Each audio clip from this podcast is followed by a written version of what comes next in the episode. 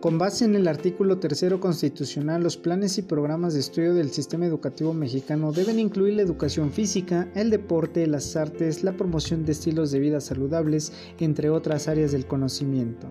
Estas actividades complementan una educación integral en la que los aprendientes, además del pensamiento matemático, lenguaje y comunicación, tienen la oportunidad de desarrollar habilidades cognitivo-motrices y de trabajo colaborativo a partir del juego o la actividad física.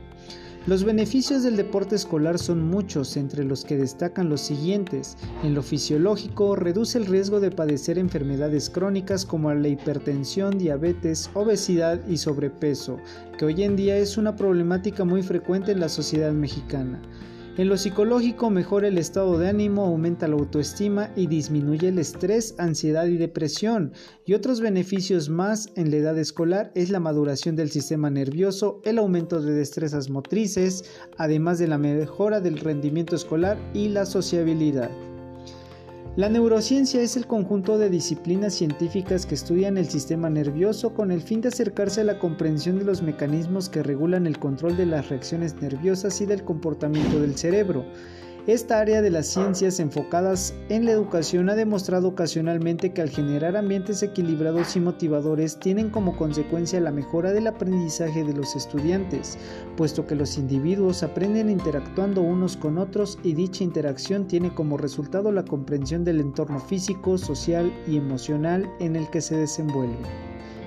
Este trabajo tiene como objetivo proponer una metodología para mejorar el rendimiento académico de los estudiantes, así como su motivación y estilos de vida saludables desde el área de la neurociencia, específicamente a partir de neuroentrenamientos que pondrán en juego la capacidad de pensar de los estudiantes a partir de dinámicas que impliquen la actividad física. Quédense conmigo, con esto les doy la bienvenida a este episodio número 4 de su podcast La Educación Deseable. Yo soy su amigo Emanuel Cruz Villa y con esto comenzamos.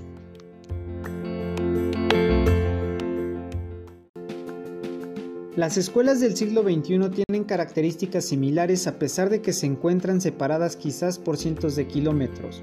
Lo importante es que proponen nuevas formas de llevar el proceso de enseñanza-aprendizaje.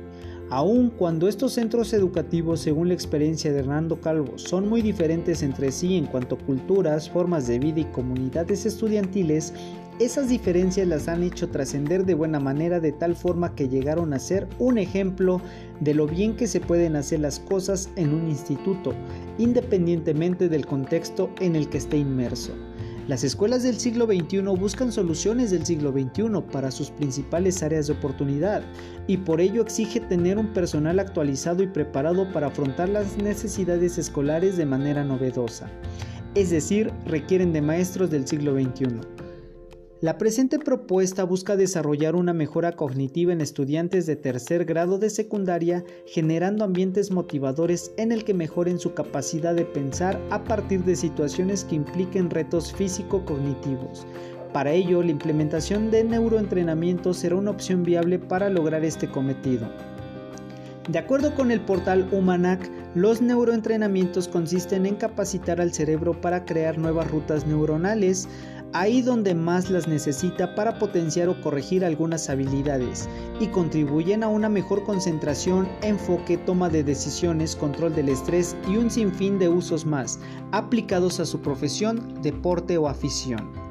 Un trabajo anterior a este fue tomado como estrategia didáctica los juegos didácticos como sopa de letras, crucigramas, sudokus, para mejorar la comprensión y la capacidad de pensar. Sin embargo, en la aplicación generaba estrés, desesperación, monotonía y aburrimiento en ocasiones.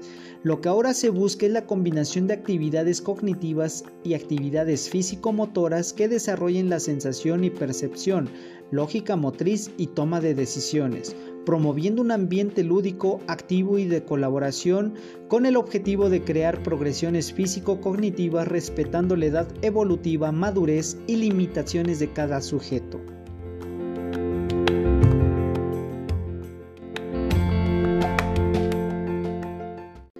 Los neuroentrenamientos son una estrategia novedosa para mejorar la capacidad de pensar de los aprendientes de educación básica.